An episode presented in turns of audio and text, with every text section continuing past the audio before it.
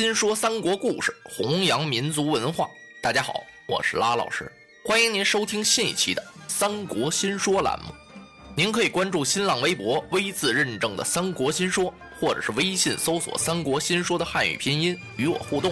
您的意见呢，将是《三国新说》栏目最大的财富。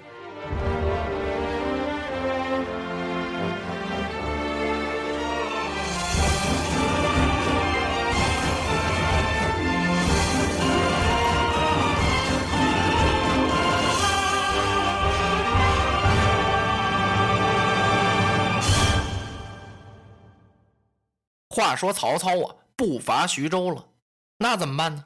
抢粮食。这个时候啊，都抢粮。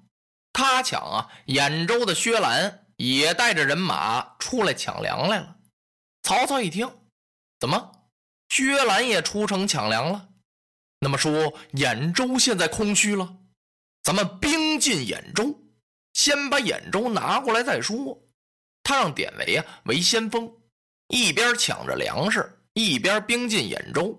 这光打兖州啊还好点就这路途上这一抢粮啊，抢出货来了。抢来的粮食啊，不单没拉回来，叫人家呀都给扣下了，还把曹操的军马呀给抢去了一百多匹，可把典韦急坏了。这我回去见曹将军怎么交代呀？他一问手下军校，军校说呀，前边有个大个子。就住在那个山坳里，那得找他要回来。他不给呀！啊，带我去看。典韦啊，催马过来了。果然，在山下那儿站着一个大个儿，头如麦斗，眼似钢铃，胯下一匹马，手中横着一口大刀。那刀啊，跟别人的都不一样，连典韦啊，还第一次看见这样的刀。那刀啊，尖子特别长，往后倒卷着。刀背上啊，还有八个大金环子，一抬刀，嘎楞一声，一落刀，哗楞一声，特别瘆人呢。这叫九耳八环象鼻子刀啊！典韦的马到了他的跟前呀，就问他：“哎，是你抢了我的粮草和军马不成？”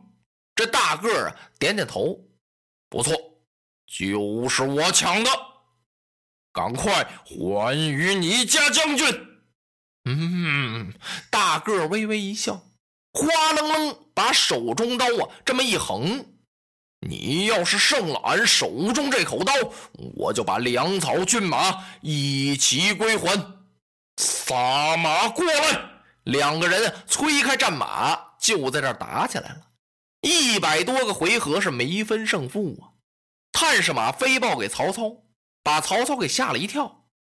怎么有这样的猛将？我来看看，他催马到阵前，这么一看，立刻吩咐鸣金调典韦回阵，一声铜锣呀，把典韦给叫回来了。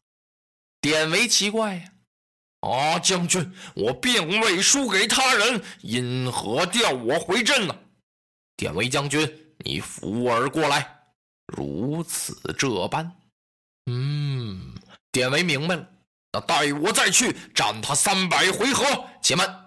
明日再战不迟。第二天一早啊，吃过了战饭，典韦又来到山前，把那大汉给叫出来。大汉撇了撇嘴：“手下败将，你又来了，撒马过来。”两人又打起来了，战了有个四五十个回合呀。典韦是拨马就败呀，大汉是随后就追，追着追着呀，就听耳边哗楞楞一响。绊马索，咵的一下子呀，这大汉就由马上给掀下来了。几个军卒过来呀，把他绳捆索绑，绑进了中军大帐。曹操一看，喝退了军士，闪开，出去。嗯，岂有此理！他亲自给大汉松了绑，请来上座，置酒款待。喝着酒啊，一问此人的名姓，此人姓许，名楚，字仲康。哎呀呀！孟德一听，可了不得呀！我是久仰大名啊！此位英雄力大无比，曾横推八匹马，倒夜九牛环。孟德一见此人，无比喜爱，就把他给收下了，拜许褚啊为帐前都尉。在打兖州的路上，收了这么一位大将。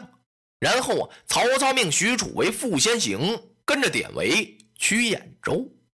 他们的人马呀，一到兖州，许褚就跟典韦商量啊，说主公待我太好了，一见我的面啊，这么看重我。我现在呢是寸功未立，能不能这第一仗啊叫我打？典韦同意了。到城前呀，一声炮响，薛兰呢抢了粮缸回来。他听说什么？曹操派兵取兖州来了。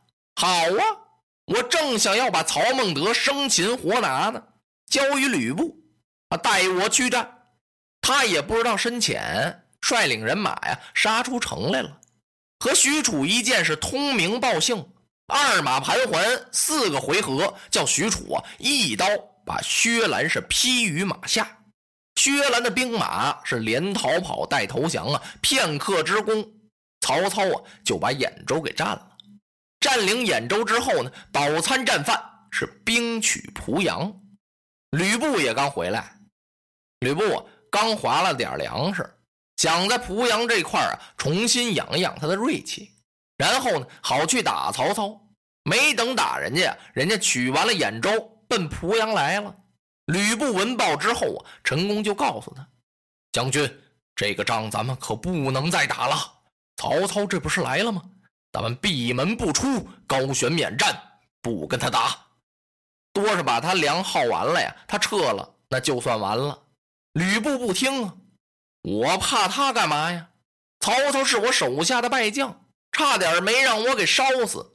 他来了，又奈何妨啊？曹操刚到啊，吕布领人马就迎出来。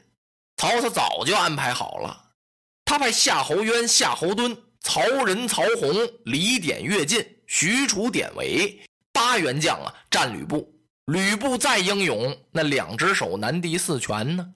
这么多的勇将跟他一人打呀，那怎么能行啊？二三十个回合，吕布就抵挡不住了，叫人家曹操啊给杀的大败。最后呢，剩下他自己了，拨马回城。刚到城边这儿啊，嘎一声，吊桥提起来了，不让吕布进城了。嗯，吕布奇怪呀，这怎么回事啊？城头上有人喊呀，感情濮阳里啊那大财主田氏。已经把濮阳是献给了曹操，你吕布再往前来，我们就乱箭把你给射死。梆子这么一响啊，是乱箭齐发。吕布没办法，气得在马鞍桥上啊大骂几声，是落荒而逃。陈宫舍死忘生啊，保着吕布的家小，游到濮阳西门逃出来了。濮阳丢了，那这一回上哪儿去啊？只好啊到定陶立脚安身。吕布刚到定陶，曹操的人马呀，像潮水般就涌上来了。他不给吕布以喘息之机，你想喘口气儿啊都不行。曹操的人马一来呀，陈宫又劝吕布：“将军，这回可说什么也不能打了。咱们再把定陶丢了，咱们就是上无片瓦盖顶，下无立锥之地了。”吕布啊，又没听陈宫的劝告。把个小小的定陶也给丢了，这回呀是走投无路了。陈宫给他出了个主意，让吕布啊去投徐州的刘备，还真不错。刘备把吕布给留下了，把小沛让给他，这位吕奉先呀才算有个立脚安身之地。曹操打败吕布之后啊，平定了整个山东，他写表进京，以表示自己的忠心。这些年呢，曹操从来和朝廷没断过联系，感情这是曹操的一个策略。如今谁在朝里边掌着大权呢？李傕、郭汜这俩家伙呀，自从杀死了司徒王允之后啊，他们就把大权都揽过来了。俩人啊是心黑手狠呐，杀害忠良，鱼肉百姓，比董卓呀残暴十分呐。他就连他的同伙樊稠都给杀了，把张继呀也给派到弘农去了。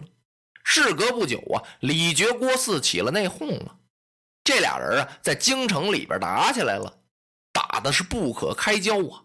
最后李傕呀把皇帝给劫到了梅屋，郭汜呢带着兵去抢。这俩人干嘛这么玩命抢皇上啊？谁把皇上抢到手，那谁就能有权呢？这俩在梅屋这儿啊又打起来了。李傕扣着皇上不放，郭汜把所有的文武大臣都给押起来了，然后俩人啊就在这打，嚯，大杀了好几个月呀，两下军兵是死伤无数啊。这就是历史上那段李傕郭汜大交兵。幸亏呀，国舅董承和杨凤、徐晃救了皇帝的驾。董承、杨凤保着皇帝是到处跑啊，几经转道，最后啊还得回洛阳。洛阳不是让董卓给洗劫一空了吗？那也得往那儿奔呢，那是建都之地呀。皇帝也没办法，他只得答应。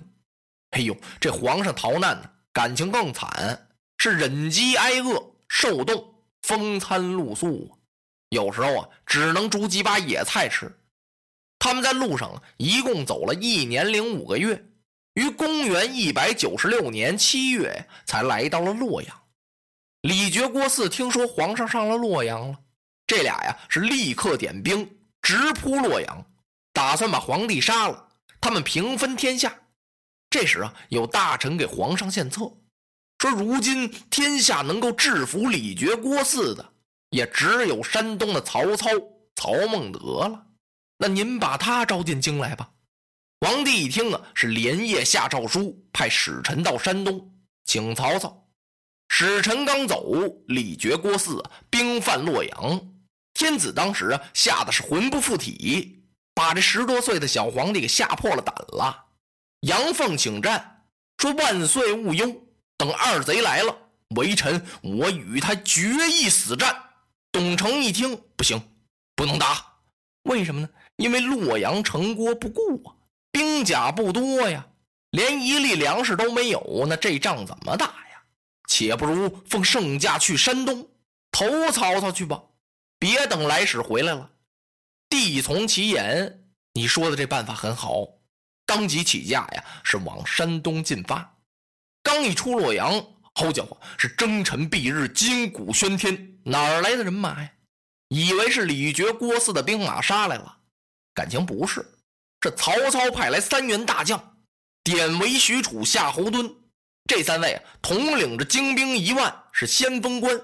曹操在后边压着大队人马，三员将啊，一见李傕、郭汜的兵马，是一催坐骑就过去了。三位大将杀了一个山字形。把李傕、郭汜杀得大败，李傕、郭汜两个贼人还没等明白过味儿来呢，曹操的人马就到了。孟德呀是手持宝剑，催开战马，身先士卒。李傕、郭汜哪敌得了啊？转眼之功啊，被曹兵杀的他们是四散逃窜。后来呀，这李傕、郭汜带着一小堆人马落草为寇去了。曹孟德呀，在洛阳救了圣驾。又收了一位谋士，叫董昭。董昭给曹操出谋划策，曹孟德这才迁都许昌。落花葬黄冢，花蝶各西东。千年之后的我，重复着相同。的梦，恍惚中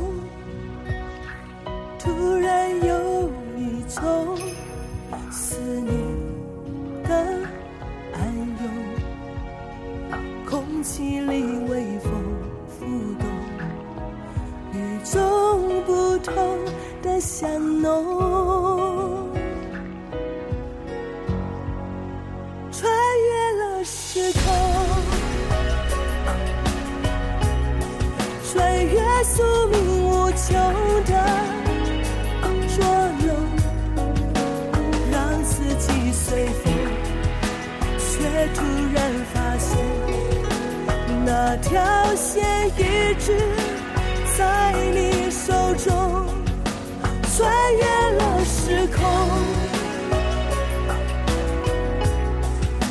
越界身散流的疼痛，隔世的相拥，唤起我心中沉睡多年，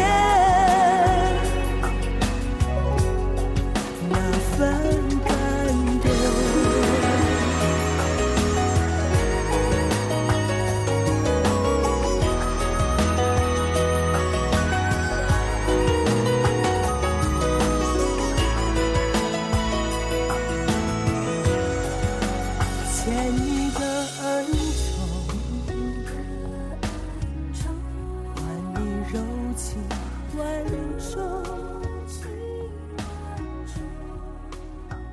这千回百转，也只为